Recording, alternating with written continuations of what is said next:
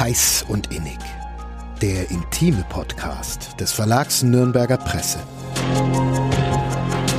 Hi und herzlich willkommen zu einer neuen Folge Heiß und Innig, dem intimen Podcast vom Verlag Nürnberger Presse. Mein Name ist Lena Wölki. Und mein Name ist Johannes Alles. Und heute haben Johannes und ich uns an ein Thema gewagt, was so noch nicht im Podcast vorkam. Sexualität und Religion. Und dafür haben wir einen ganz wunderbaren Gesprächspartner gewonnen, den Theologieprofessor Peter Dabrock. Der lehrt aktuell an der Universität in Erlangen. Und war außerdem schon Mitglied des Deutschen Ethikrats, für ein paar Jahre ab 2016 sogar dessen Vorsitzender. Und mit ihm haben wir über das Thema gesprochen, was steht eigentlich zur Sexualität in der Bibel? Wie sexuell war Jesus? Wir haben mit ihm aber natürlich auch über die aktuelle Missbrauchsstudie der evangelischen Kirche gesprochen.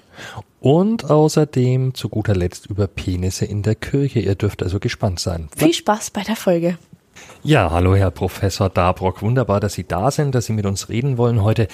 Wir möchten über Glaube und Sexualität, über Religion und Sexualität reden. Wir werden heute sicherlich auch noch zu der ähm, Missbrauchsstudie der evangelischen Kirche kommen. Wir werden, äh, wenn die Zeit reicht, auch über ein über Penis in einer Kirche reden. Aber wir wollen uns dem Thema ähm, doch allgemeiner nähern. Ähm, über die großen Weltreligionen. Mich würde interessieren, Herr Dabrock, welche der großen Weltreligionen hat Ihrer Meinung nach ähm, das entspannteste Verhältnis zur Sexualität?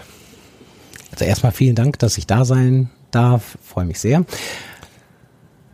Ja, Ihre Frage, die kann ich einfach nicht mit äh, dieser oder jener Religion beantworten. Ich hatte schon gedacht, ob ich jetzt äh, frecherweise anfange, aber es ist keine Weltreligionssache, äh, die vom Spaghetti-Monster. Also um irgendwie zu sagen, nee, das gibt es nicht.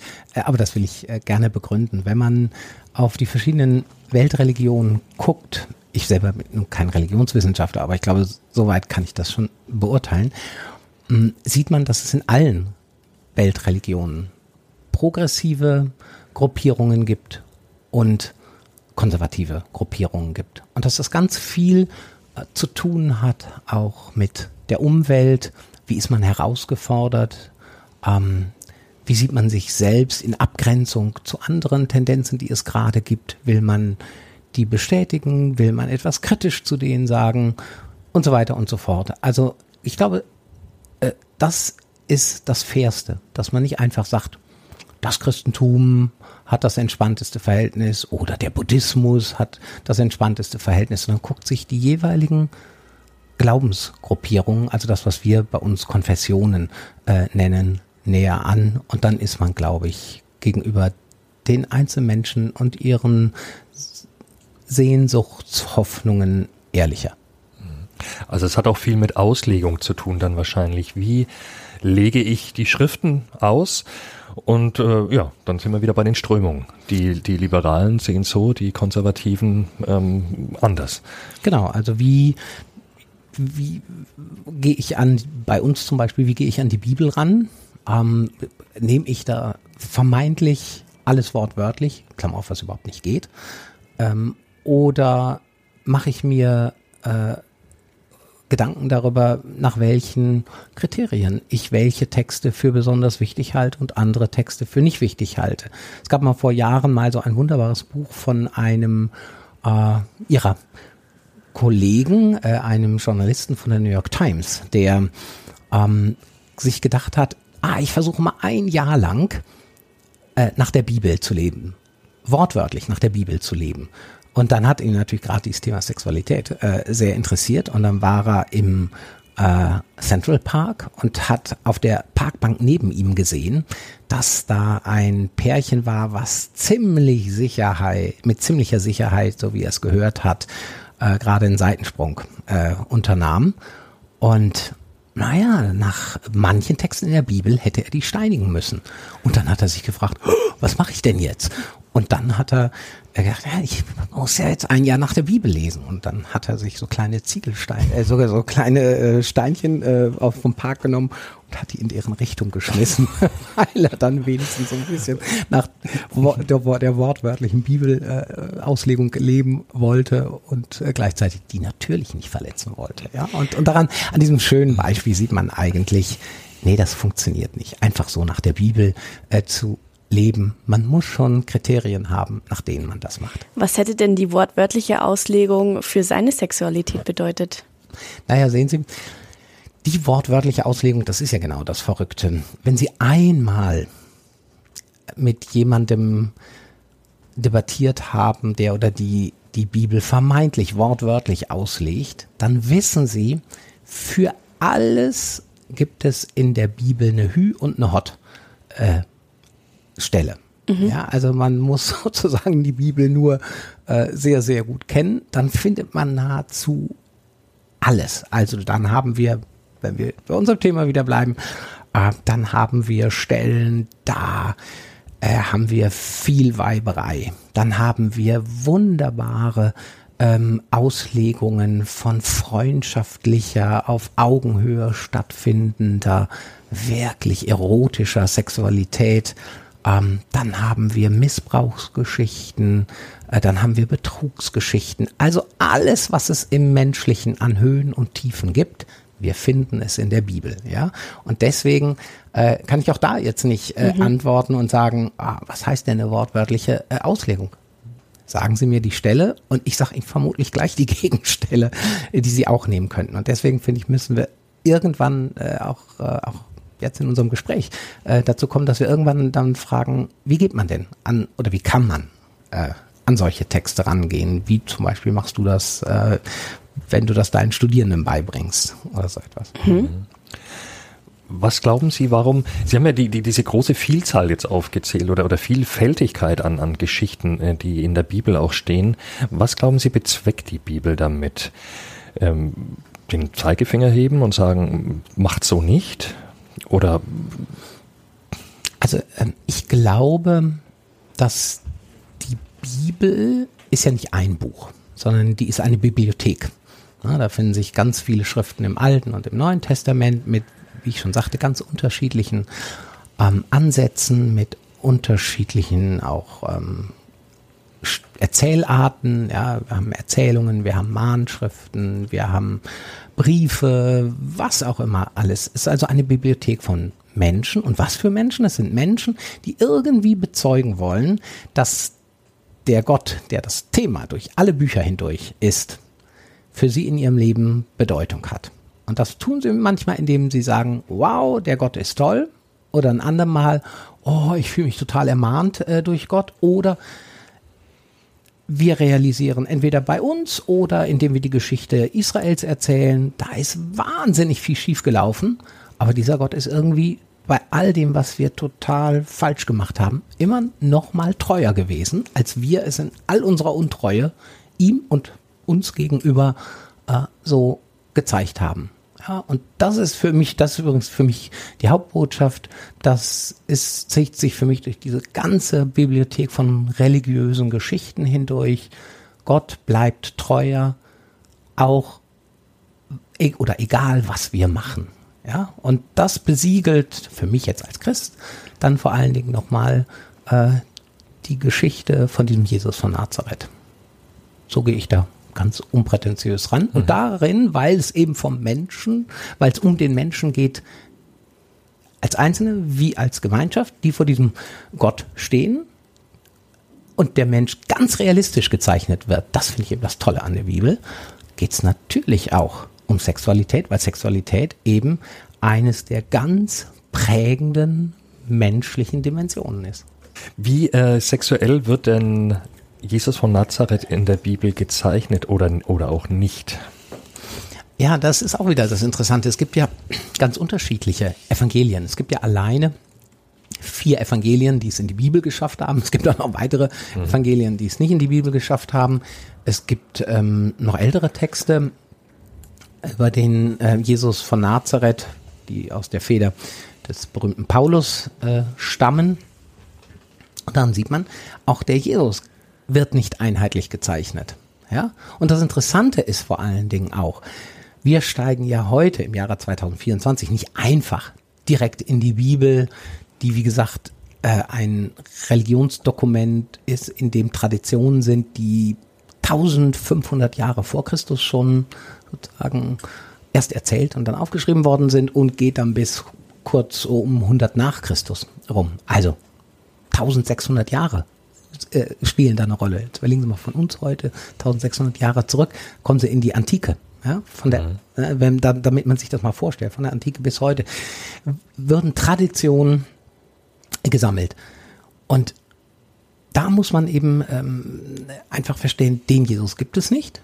Und die Kirchengeschichte hat den Jesus, selbst wenn er in den biblischen Erzählungen so oder so vorkam, nochmal äh, irgendwie anders gedeutet. Und ich glaube, man kann auf jeden Fall sagen, dass bis ins 20. Jahrhundert, von ziemlich vom Anfang an der Kirchengeschichte an, der Jesus asexuell gezeichnet worden ist. Jesus hatte keine Sexualität. Ähm, und wenn Sie sich auch schon die Sache mit der Geburt anschauen und wie Maria gezeichnet worden ist, das ist lange Zeit vor allen Dingen asexuell. Ja, unbefleckte Empfängnis, äh, Jungfrauengeburt, ja, ähm, Jesus war nicht verheiratet, die äh, Apostel haben ihre Familien verlassen. Also das war alles irgendwie ähm, jedenfalls nicht allzu leiborientiert, vor allen Dingen dann in der Auslegung eben. Und ich glaube, das ist auch etwas, diese wahnsinnig lange kulturelle Tradition, die dazu beigetragen hat, warum es im christlichen Kontext, ich finde anders als auch maßgebliche Quellen in der Bibel, ähm, es zeichnen, also für mich maßgebliche Quellen äh, zeichnen, ähm, so eine Leibfeindlichkeit äh, entwickelt hat. Mhm. Also ich würde dagegen halten, dass Jesus ganz offensichtlich doch äh, einen Kreis von Schülern und Schülerinnen um sich hatte, was zu der Zeit sehr ungewöhnlich war, dass er also nicht allzu große Berührungsängste vor Frauen hatte, auch vor Frauen, die zu der damaligen Zeit als unrein äh, galten. Ja, ja. Ähm, und das finde ich sind für mich so Zeichen, das zeigen eigentlich doch die meisten Evangelien, dass dieser Jesus von Nazareth ähm, jedenfalls nicht leibfeindlich war. Die berühmte Maria Magdalena zum Beispiel auch. Ja, genau. Da gibt's ja mittlerweile gibt's ja dann auch Geschichten, fiktive Romane dergleichen, wo dann äh, da was äh, gezeichnet wird, eben, dass da womöglich etwas war. Kann man nicht ausschließen. Ja, so ist es. Und ähm, also dann, dann wird einem gleich gesagt, ja, wenn, wenn du das brauchst, na Gott, ähm, darum geht's mir gar nicht zu sagen, dass ich das brauche oder nicht brauche, ja. sondern es geht nur darum, dass umgekehrt, ähm, und da würde ich sagen, wird eben Schuh raus, ähm, man den Jesus nicht äh, eben als leibfeindlich äh, bezeichnen soll, weil damit auch eine ganz wichtige Dimension äh, menschlichen Lebens auch in ihrer Zweideutigkeit, also in dem, was das Tolle von Sexualität darstellt, aber auch die Abgründe, die was vermutlich wir alle, wenn wir keine äh, zehn mehr sind, äh, in unserem Leben auch schon äh, erlebt haben, ähm, auch sichtbar wird. Und das gehört einfach auch in Religion mit hinein. Und wenn das ähm, entweder abgeschnitten wird oder unterdrückt wird, dann ist das einfach eine Pathologie, die vermutlich, werden wir ja noch drauf ähm, auch zu sprechen kommen, dann eben auch bis zu fürchterlichen Gewaltexzessen führen kann. Mhm. Sie haben vorhin von Kriterien gesprochen, äh, anhand dessen man für sich ableiten kann, mhm. wie man das Ganze auslegen möchte. Welche wären das denn? Ja, also da müsste ich natürlich auch äh, erstmal begründen, warum ich meine, dass es auf mhm. Kriterien ankommt. Wie gesagt, ich habe ja gesagt, ähm, es gibt eine wahnsinnige Vielzahl von ähm, biblischen Geschichten und man muss jetzt gucken, kriegt man irgendwie so eine zweite Ebene, nach denen man die beurteilen kann und sagen kann, was ist wichtiger und was ist nicht so wichtig. Also nehmen wir das Beispiel mit dem äh, Journalisten, das äh, mit, äh, mit der Steinigung von Ehebrecherinnen, das wollen wir heute nicht mehr und so eine Vielweiberei, äh, in Anführungsstrichen natürlich immer gesagt, ne? äh, das wollen wir auch nicht mehr. Ähm, was wollen wir denn? Was lässt sich mit dem christlichen Glauben vereinbaren? Und da würde ich eben nochmal sagen, der Gott ist ein Gott, der uns zur Freiheit berufen hat, aber nicht irgendeiner Freiheit, sondern einer Freiheit, die es auch immer gut meint mit anderen die nicht nur sich selbst im Blick hat, sondern die ein, eine Offenherzigkeit, äh, was ja auch beim Thema Sexualität, wenn es nicht nur um Lust geht, sondern wirklich auch um Liebe und Lebensform äh, geht, wichtig ist, die eine Offenherzigkeit eben für andere ähm, hat. Und mh, so begegnet mir der Gott, der mir äh, wichtig äh, ist. Und daraus würde ich jetzt auch nach dem Doppelgebot der Liebe, also wie Gott euch gut getan hat, so tut ihr bitte auch anderen äh, gut und vergesst euch dabei selber nicht. Das wird auch oft unterschlagen. Ähm, Kriterien versuchen abzuleiten.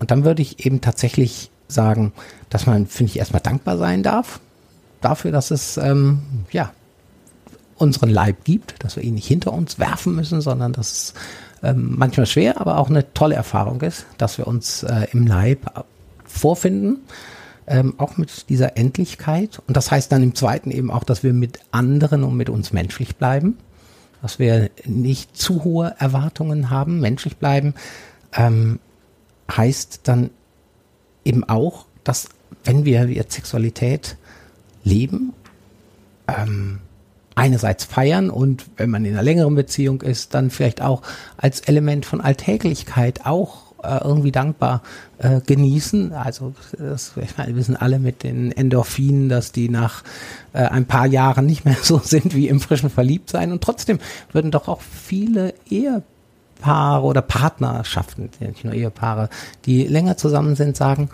es ist auch ein schönes Element, dass man lange zusammen ist. Also es verändert sich ja auch was in Sexualität. Sexualität ist immer, ist ja nicht nur das, was man irgendwie in Hollywood-Filmen oder äh, irgendwie dann hinterher auf äh, Porno-Plattformen sieht, sondern es ist eben ein au leiblicher Ausdruck äh, von, von Liebe und von, von Treue. Ja, also deswegen auch, das Ganze soll dem Leben dienen, ich finde mal, dass man, auch das habe ich jetzt gerade im letzten gesagt, dass man irgendwie lernen darf, dass sich was verändert, dass es nicht immer alles gleich ist, dass man offen bleibt. Und das allerletzte von diesen fünf Kriterien fände ich dann irgendwie ganz schön, ähm, dass man die Hoffnung, und das sagt mir eben auch mein Bezug zu dem Glauben, der mir wichtig ist, dass man auch ähm, hoffen im Scheitern darf. Also wir wissen einfach, wie viele ähm, Partnerschaften scheitern. Wir wissen auch, dass es Neuanfänge gibt, teilweise mit neuen PartnerInnen, teilweise, aber auch in der Partnerschaft eben, dass man sagt, ähm, da ist was schiefgelaufen, welche Art auch immer, von Seitensprung bis wir haben uns auseinandergelebt. Ähm, aber wir haben so viel gemeinsame Geschichte auch. Ähm, das wollen wir nicht aufgeben. So etwas, ja. Und, und daran spielt eben auch die Leiblichkeit äh, dann auch eine Rolle mit. Und das alles im Blick zu beha behalten, ja, ähm, das finde ich total wichtig. Und das alles dann nochmal vielleicht, wenn Sie mir einen letzten Satz erlauben, auf der Grundlage von Freiwilligkeit, eben damit nicht mhm. andere Menschen ausgenutzt werden, damit ähm, sie nicht, ähm, ja, dass ihnen nicht Gewalt angetan werden muss. Ich glaube, das ist die absolute Grundbedingung heute im Umgang mit Sexualität, dass wir das auf Augenhöhe wechselseitig äh, erleben. Ja. Würden Sie so weit gehen, dass man auch in dem eigentlichen Akt, im, im Höhepunkt vielleicht sogar was Spirituelles, was Religiöses finden kann, vielleicht sogar eine besondere Nähe zu Gott? Oder ist das ähm, zu weit? Mm, ja, es ist eine ganz äh, super berechtigte Frage. Und ich glaube, diese Frage mh, mm, hat ein wahnsinniges äh, Zweideutigkeit, Fremdwort will man sagen, Ambivalenzpotenzial. Warum? Ähm, auf der einen Seite denkt man ja, es ist was total Tolles, wenn man tatsächlich im, im wechselseitigen Erleben von Zärtlichkeit, von äh, vom, vom sexuellen Akt, vom Orgasmus äh, irgendwie wirklich quasi religiöse Gefühle hat. Ja, ähm, und, und das könnte diesen Punkt, den ich als erstes genannt habe, dankbar sein, mhm. nochmal verstärken. Überhaupt Religion immer so eine Verstärkungsdimension ist. Ähm, die Riesengefahr, die ich sehe, sind eigentlich zwei, zwei Gefahren sehe ich. Äh, auf der einen Seite, ehrlich gesagt, es geht ja um den anderen, mit dem ich äh, sozusagen ähm, das, das Erlebnis habe. Wenn wir jetzt mal von Solo-Sex, äh, was auch eine Dimension äh, von Sexualität ist, absehen. Also es hat ja immer auch mit, mit anderen, mit einer anderen Person was äh, zu tun. Und die wird dann ja in einer gewissen Weise funktionalisiert. Wenn ich sage, wow, du bist jetzt mhm. hier quasi, ja, mir, mir geht es äh, also um religiöses Erlebnis. Ja? Martin Buber hat mal eigentlich einen schönen Satz gemeint, er hatte gesagt, in jeder Begegnung mit einem Du äh, rühren wir an den Saum des ewigen Dus. Und hat ein anderer Philosoph, beides äh, waren äh, Juden, äh, im Übrigen zu ihm gesagt, nee, äh, Martin, das ist nicht richtig. Es geht nicht darum, dass wenn ich einem anderen begegne, ich dann auch Gott begegne, sondern Gott bestenfalls führt dich vor den anderen. Es geht um den anderen, um seiner selbst willen. Das ist das eine, was ich als Gefahr sehe. Die noch größere Gefahr ist, ähm, dass wenn man Religion ebenso als Intensivierungsfaktor sieht, ähm, dass dann eben auch mh, so eine Art, ja wirklich Missbrauch äh, quasi stattfinden kann. Ja, dass man wirklich sagt, ich gebrauche dich äh, für mein religiöses Erlebnis. Also einmal wird der andere Gott untergeordnet und zum anderen wird mein spirituelles Erleben äh, zu stark gemacht. Und deswegen bin ich da vorsichtig. Ich wäre eher mhm. dem lieben Gott dankbar dafür, dass er uns ähm, sein die Dimen also das Leben in diesem Leib äh, geschenkt hat, mit allen Endlichkeiten, die ich jetzt auch als ein Mensch, der älter wird und dann mal kranker wird oder mal äh, ins Krankenhaus muss, äh, auch kenne. Aber trotzdem fände ich diese Leibdimension was super Wichtiges. Okay. Ähm, ich äh, würde gerne dazu übergehen, noch zu fragen, eben, vorhin hatten wir ja schon dieses Thema, dass es lange Zeit ähm, Jesus äh, asexuell ge gezeichnet wurde, auch ähm, nicht nur Jesus. Ähm, die, die christliche Kirche hat lange Zeit jede sexuelle Lust irgendwo negativ bewertet. Und ähm, das galt teilweise Lust eher als, als Strafe, ähm, äh, um, nicht als Segen Gottes. Woher hat das gerührt letztendlich? Äh, aus den frühesten Aufzeichnungen letztendlich? Oder aber warum hat sich das so fortgesponnen? Was war, wollte man damit einfach regeln? Wollte man quasi Zugriff auf die Schlafzimmer der Menschen haben? Also was, was war, was war, ist da der Antrieb gewesen? Ja, ich glaube, diese, vor allem jetzt auch in einem Gespräch so auf äh, zwei Minuten runterbrechbare ja. äh, Geschichte gibt es nicht. Ähm, also das gleich irgendwie äh, ehrlicherweise vorweg gesagt. Aber ich glaube, so grobe Tendenzen wird man sagen können. Und insgesamt würde ich sagen, bis auf wenige Schriften ist das Alte und das Neue Testament sehr ähm, leibfreundlich und sexualitätsoffen. Ja, also es gibt sowas, was wir heute äh, auch im Nachgang nach Freud Psychoanalyse äh, so als Schambehaftetheit ähm, verstehen würde, deutlich weniger als, äh, als es da in der längeren Geschichte Europas der Fall ist. So, und wann kommt das? Vermutlich mit, mit größerer Kraft in diese religionskulturelle Tradition des Christentums. Und da würde ich sagen, ähm, die frühen Nachfolgerinnen und Nachfolger dieses Jesus von Nazareth lebten wenn Sie sich auch mal die ganzen Paulusbriefe angucken, die gehen immer an Gemeinden in Korinth, in Rom, ähm, in, in, in Thessaloniki, ja, also das sind alles größere Städte. Also die lebten vor allen Dingen, nicht nur, aber vor allen Dingen in der antiken Stadtkultur, die im Mittelmeerraum ziemlich überall verbreitet war. Und sie haben vor allen Dingen überzeugt durch ihre Lebensform und durch ihre Praxis, aber dann kamen irgendwann auch sozusagen die Theoretiker und die Nachdenker und haben gesagt, ey, erklärt uns das mal. Was ist das für einer, an den ihr da glaubt? Und dann standen sie im Grunde vor der Alternative zu sagen, entweder, naja,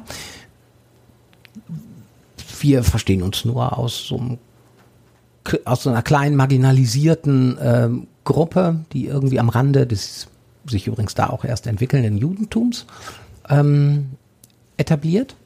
Oder sie sagen, wir wollen das in der Sprache eurer Top ähm, Gesellschaftstheoretiker und eurer Top-Philosophen ausdrücken. Und das haben sie gesagt. Sie haben sich für die zweite Alternative entschieden und sind dadurch in das Fahrwasser des, muss ich leider ein Fremdwort benutzen, des Platonismus hineingeraten. Also einer Philosophie, des, die auf Platon zurückgeht, aber viele Veränderungen auch schon erlebt hatte, bei der der Leib als Gefängnis gewertet wird und das Ziel eigentlich ist, den Leib hinter sich zu lassen und in geistigen, theoretischen äh, Freuden in Anführungsstrichen zu leben. Vernunft ist immer ähm, leiblich, also nicht leiblich orientiert. Ähm, der Leib ist äh, mit Emotionen, mit Vergänglichkeit, mit Verletzlichkeit geprägt und das steht einer Vernunft nicht gut an. Und so, glaube ich, ist vor allen Dingen, weil das die erfolgreiche, mit dann jetzt vielen, vielen weiteren Entwicklungen, die ich nicht entfalten kann, ähm, das Christentum sprachfähig geworden und dann ist irgendwann ist es auch politikfähig geworden und dann wurde es zu der führenden Weltreligion im Kulturkreis Europas. Okay, da steckt dann auch die platonische Liebe drin in, in dem ja, ganzen Erklärung, genau. die, mhm. glaube ich, vielen ein Begriff ist. Mhm. Gut, also das heißt, das rührt von tatsächlich von von ganz damals, von früher, von den Aposteln schon und ihrem Willen. Äh, die, zweite, die, die zweite, dritte Generation, oder, genau, gut, ja, ja, genau. Die, diese, diese Botschaft eben mhm. an den Mann, an die Frau zu bringen, sozusagen. Exakt. Ja. Mhm. Und wie sind wir dann zu der Entwicklung gekommen, die wir jetzt heute äh, im Christentum haben?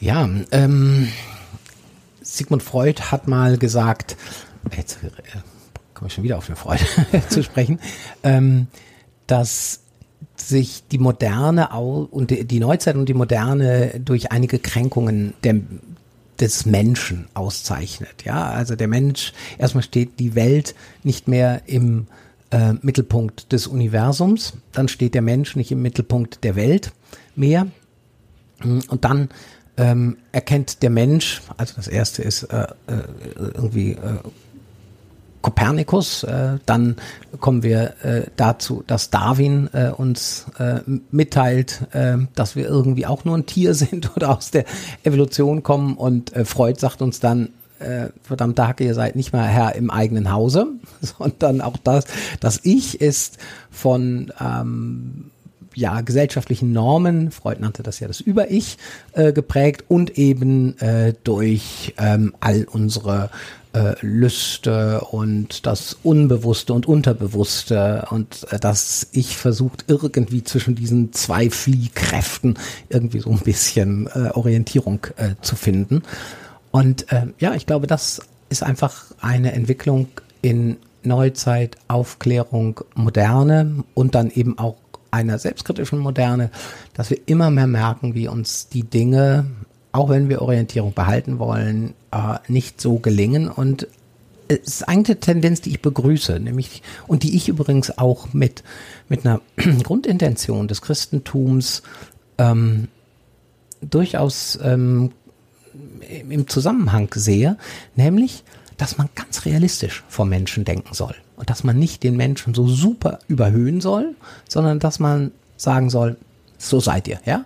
Und dann mit einem anderen Typen Helmut Gollwitzer gesagt, ja, es gibt zu, ihr seid krummes Holz, aber versucht im krummen Holz und mit dem krummen Holz doch einen möglichst aufrechten Gang äh, hinzubekommen. Aber das passiert eben nur, wenn man sich eingesteht, hey, wir sind ganz schön krummes Holz. Und dazu spielt mit allen Höhen und Tiefen eben auch das Thema Sexualität eine große Rolle. Mhm.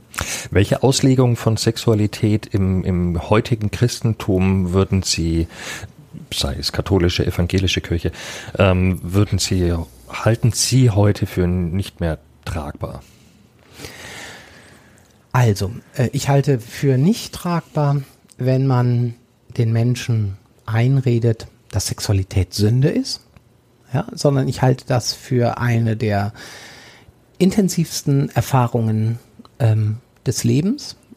Zum einen irgendwie das, das Erleben von Sexualität, aber das ist uns heute vielleicht gar nicht mehr so bewusst, weil das so eine kurze Phase der Menschheitsgeschichte ist. Aber also erst seit seitdem die Pille da ist, ist ja die Entkopplung von Sexualität und Reproduktion so in unserem Kulturkreis, wir reden hier jetzt nicht über wahrscheinlich äh, drei Viertel der Menschheit, sondern in unserem Kulturkreis, mhm. wo die Mittel äh, da sind, äh, also jetzt eine Selbstverständlichkeit und das war es eben über fast die gesamte Menschheitsgeschichte nicht. Das müssen wir auch immer äh, noch äh, bedenken. Äh, also dieses, äh, dieses äh, Sexualität als sündhaft darzustellen, das finde ich verwerflich. Ich finde es verwerflich, wenn man Sexualität als Gewaltmittel äh, verwendet. Äh, das ist eine der schlimmsten Verletzungen, die man Menschen, vor allen Dingen ja eben oft auch jungen Menschen, ähm, und dann noch in geschlossenen Institutionen äh, zufügen kann. Und wenn, also sozusagen dann, da sind wir wieder bei dem Punkt, den Sie vorhin angesprochen hatten, ja, was ist, wenn Sexualität zu schnell so in so einen religiösen Kontext hineinkommt, dann besteht eben ganz häufig das Gefahr, die Gefahr, weil Menschen sich sehr häufig auch eben in nicht symmetrischen, also auf Augenhöhe äh, Begegnungen begegnen, äh, das ist, dass dieses, diese verstärkende Dimension des Lebens missbraucht wird. Mhm. Also nicht Sünde, äh, keine äh, Gewalt, irgendwas nicht ausschließt, dass es sexuelle Spiele gibt, in denen unter Eingeständnis der beiden Partner und mit Exit-Regeln äh, dann auch ich sag mal, asymmetrische Rollenspiele gespielt werden dürfen, ja. Aber nicht äh, sozusagen, dass das im Vorfeld so ist und dann äh, der eine äh, sozusagen den anderen wirklich Gewalt antut und der andere das nicht freiwillig äh, ja. macht, ja. Da, das sind eben für mich Sachen, äh, wo ich glaube, äh, das geht gar nicht mehr heute, beides. Ja. Da sind wir eigentlich schon beim Stichwort ähm, Missbrauchsstudie. Mhm. Ja, die ist relativ frisch mhm. herausgekommen jetzt, ähm, hat auch hohe Wellen geschlagen. Ähm, ich zitiere mal einen Satz, äh, den ich auf Spiegel Online gelesen habe. Die Protestanten stehen den Katholiken in Sachen sexualisierter Gewalt und Schändlichkeit offenbar in nichts nach. Ähm, das ist äh, es ist außerdem wurde kritisiert, dass ähm, von sehr selektiven Stichproben, also dass nicht in die Tiefe gegangen wurde und dass man deswegen von einer hohen Dunkelziffer sprechen muss. Also sprich, dass die die Zahl der Fälle, die man jetzt äh, ans Licht gebracht hat, untersucht hat, dass die ja noch viel viel viel höher sein muss. Ähm, was macht das mit Ihnen? Ja, das ist äh, auf der einen Seite äh, ganz schrecklich zu hören, zu lesen. Ähm, jeder einzelne Fall, jeder einzelne Fall ist einer zu viel. Und ich fand es, wenn man nicht nur die, die Veröffentlichung jetzt in den Leitmedien sich angeschaut hat, sondern sich auch die Pressekonferenz wirklich angeschaut hat, ähm, sehr bewegend, dass einer der oder der Vertreter der Betroffenen gesagt hat, ihm kommt es auch nicht auf Zahlen an, sondern ihm kommt es darauf an, dass zukünftige Fälle verhindert werden. Ja, und ähm, das ist das, was mich äh, als erstes auch bewegt. Und ich bin sehr unglücklich über die Art der Vorbereitung, Durchführung, aber auch Kommunikation der Studie. Da wird noch vieles zu sagen sein und da arbeite ich jetzt auch gerade dran und möchte da ähm, mich tatsächlich auch demnächst nochmal ähm, äußern. Das ist extrem ähm, kompliziert und da ist ganz, ganz, ganz viel falsch gelaufen. Ähm, und wenn man das jetzt an der Stelle bringen würde, dann würde man den Eindruck erwecken, als ob man irgend, also wenn man auch zum Beispiel die, die Arbeit der Forschenden nochmal befragt, äh, dass man hier irgendwas rechtfertigen würde. Und es gibt nichts zu rechtfertigen. Jeder einzelne Fall ist einer zu viel. Und deswegen, glaube ich, bringt es auch nichts zu sagen, die Protestanten sind so schlimm wie die Katholiken oder die Katholiken sind so schlimm wie die Protestanten. Und ich würde sagen, wie alle anderen auch. Und das entspricht jetzt nochmal meiner, wenn Sie sich erinnern, ganz am Anfang auch geäußerten Feststellung, die Bibel ist eine Bibliothek von religiösen Menschen, die den Menschen total realistisch und nüchtern zeichnen. Und so ist es äh, offensichtlich auch in diesem schrecklichen Bereich. Und so kennen wir es ja im Übrigen auch bei, auch bei, bei der Polizei, wo auch immer gesagt wird, jetzt in einem anderen Kontext, ja, dass gesagt wird, ähm, ja, die, die Polizei, das müssten alles irgendwie halbe Heroen sein und dann stellt sich raus, nee, da ist äh, sozusagen dasselbe Maß an äh, Kriminalität wie in der Bevölkerung. Und so ist es eben auch offensichtlich bei Katholiken und bei Protestanten. Und was natürlich richtig ist, warum dann Leute jetzt wie das, was Sie aus dem Spiegel zitiert haben, draufhauen, ist, dass eben Religion oft den Eindruck erweckt hat, sie wissen es aber besser. Mhm. Ja, und da, da ist, da ist ein Wunderpunkt getroffen, weil man nämlich nicht gesagt hat, wir sind genauso wie die anderen und möchten aber in dieser Klammer, dass wir genauso sind wie alle anderen, uns in Frage stellen lassen durch eben den Gott, der treuer ist, ähm, als wir uns selbst treu sein können, ja, ähm, sondern eben über, über Jahrtausende so angekommen ist, dass man den, Ze den Zeigefinger hochhebt. Und deswegen verstehe ich total, warum jetzt so draufgehauen wird. Was heißt das für die Zukunft? Wenn ich noch einen letzten Satz für die Zukunft sagen kann. Zwei Sachen müssen passieren für uns jetzt auch als Evangelische. Wir müssen gucken, wo haben wir das, was äh, jemand ähm, aus dem Umkreis der Studie sagte, wo haben wir toxische, also giftige Traditionen. Also wo haben wir äh, Lehren, die ähm, sexualisierte Gewalt befördern können. Und das Zweite vor allen Dingen ganz wichtig, wo haben wir Strukturen, äh, die ähm, sexualisierte Gewalt äh, leichter machen. Ja? Und das wird ehrlich gesagt auch schon aufgearbeitet. Das ist bei der Pressekonferenz nicht so raufgekommen. Wenn Sie in die evangelische Jugend Bayerns gehen, dann sehen Sie, da muss jeder jede, die heute mit Jugendlichen zusammenarbeiten, eine Schulung zu diesem Thema machen, ja, ähm, müssen Zertifikat erwerben, müssen äh, Verhaltenskodex unterschreiben und so weiter und so fort. Also da wird seit einigen Jahren was gemacht, aber letzter Satz. Jeder Fall, der passiert ist, ist schlimm, muss ähm, aufgearbeitet werden, Täter bestraft werden und Betroffene entschädigt werden, soweit das jenseits der seelischen Schäden äh, eben dann möglich ist. Mhm. Haben Sie denn eine Idee, wo solche toxischen Rituale oder so lauern könnten? Ja, es wird, ähm, also von den Forschern, die diese Studie durchgeführt haben, wird vor allen Dingen die Kernlehre des ähm, evangelischen Glaubens, äh, die Rechtfertigungslehre, ähm, nochmal in Frage gestellt. Die Rechtfertigungslehre sagt eben, Gott ist uns eben immer treuer, wie ich schon sagte, ähm, egal wie wir sind. So. Das ist eigentlich eine tolle Botschaft. Wenn die aber so ausgelegt wird, dass Leute dann sagen, ja, dann ist ja egal, was ich mache. Pff, äh, ich, mir geht's ja gut vor Gott. Ja? Dann ist der zweite Satz, der dann eigentlich folgt, also bei Luther auch folgt.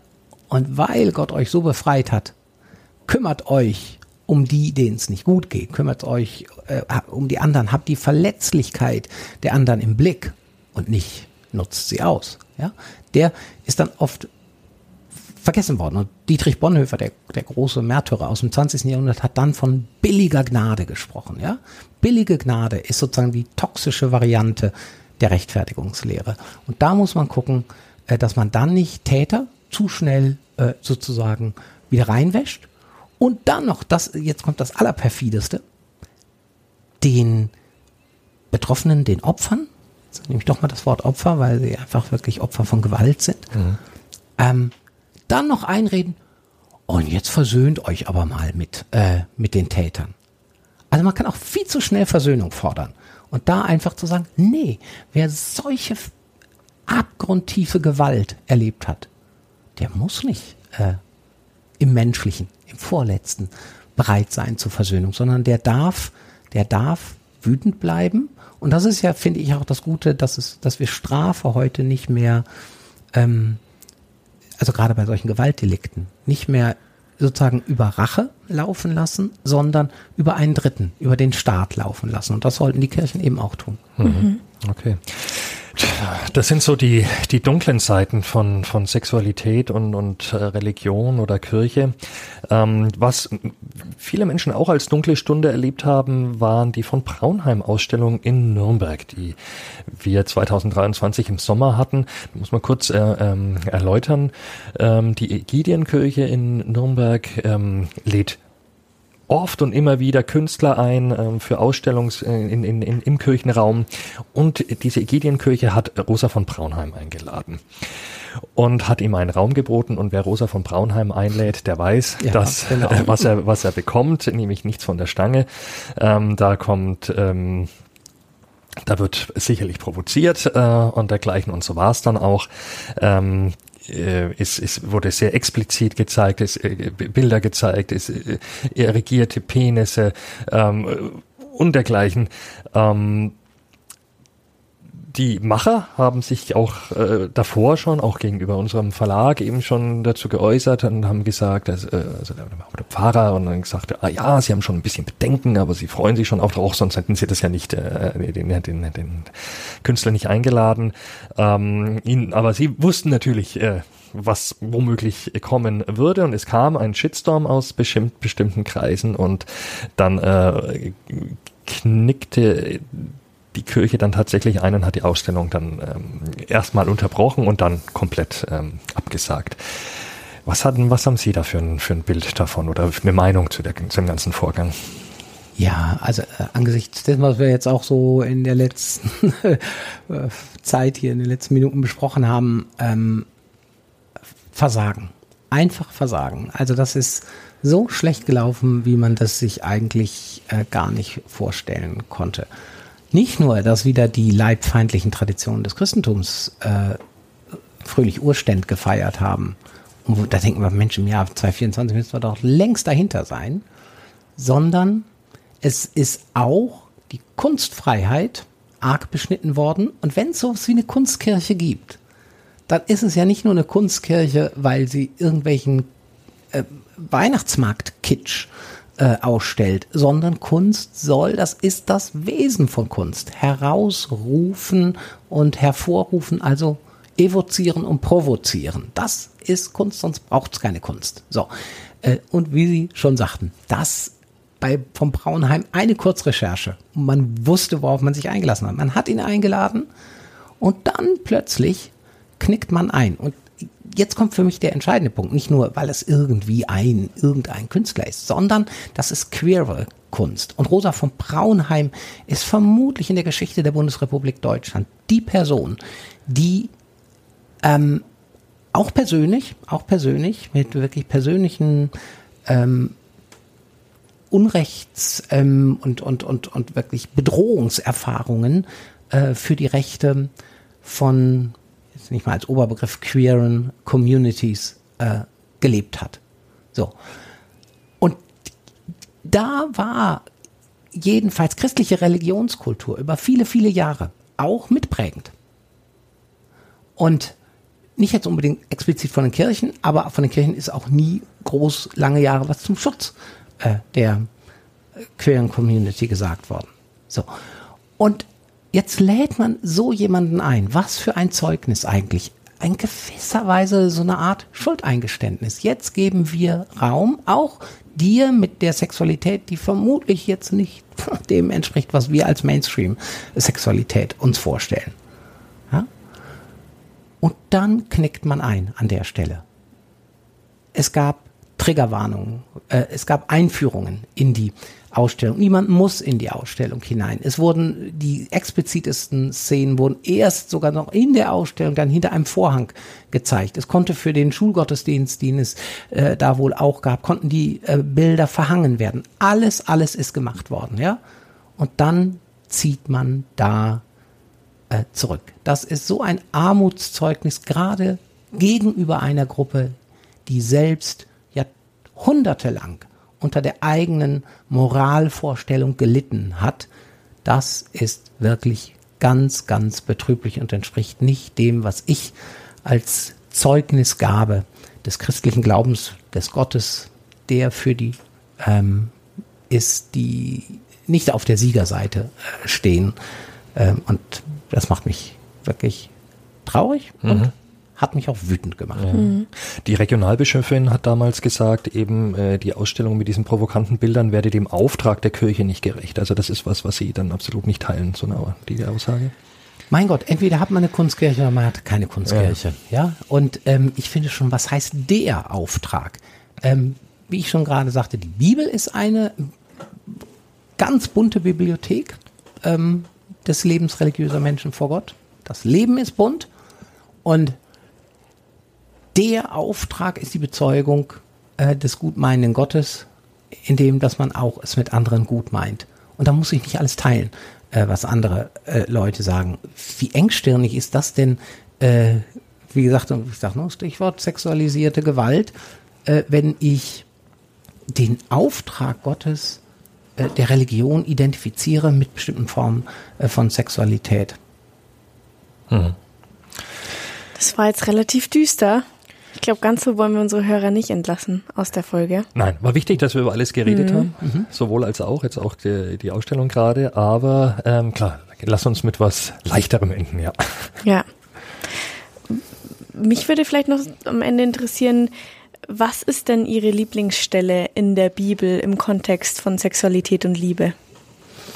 Ja, also weil ich eben doch eine leibfreundliche Deutung von Sexualität habe, unter Berücksichtigung natürlich, wie gesagt, auch der Tiefen, Höhen und Grenzen, ähm, mag ich einerseits das hohe Lied, was so leibfreundlich Liebe und Sexualität feiert. Ich mag es auch, die Tradition mit Maria Magdalena. Ich mag auch die Tradition, wo Jesus mit dem Lieblingsjünger Johannes offensichtlich auch eine sehr intime äh, Beziehung ähm, hat. Aber was mir am wichtigsten ist, ist eigentlich eine Stelle, die zuerst überhaupt nichts mit Sexualität zu tun hat, aus äh, einem Brief des Paulus an die Gemeinde in Galatien. Und da sagt er, bei euch gilt nicht mehr Mann noch Frau, Herr noch Knecht, Grieche oder Jude, sondern ihr seid alle eins in Christus. Und übersetzt heißt das für mich ähm, nicht nur Ethnie, nicht nur Klassenzugehörigkeit und jetzt für uns unser Thema wichtig, nicht irgendwie sexuelle Orientierung ist das Entscheidende, sondern ihr seid alle gleich wertvoll vor eurem Gott und das bezeugt euch auch untereinander. Und wenn man mit der Einstellung an andere herangeht, ähm, dann kann man in begrenztem Optimismus das Leben feiern und ich glaube, das möchte auch der Gott, das möchte auch gute Religion. Und das würde mich freuen, wenn Sexualität darin ein Beitrag sein kann. Das war in der Tat jetzt ein schöner Ausstieg. Ja. Vielen Dank, dass Sie ja. heute zu uns gekommen sind. Ja. Ich danke Ihnen. Es war ein tolles äh, Gespräch. Vielen Dank. Vielen Dank danke. auch fürs Zuhören. Wir hören uns dann in zwei Wochen wieder. Bis dahin. Tschüss. Tschüss.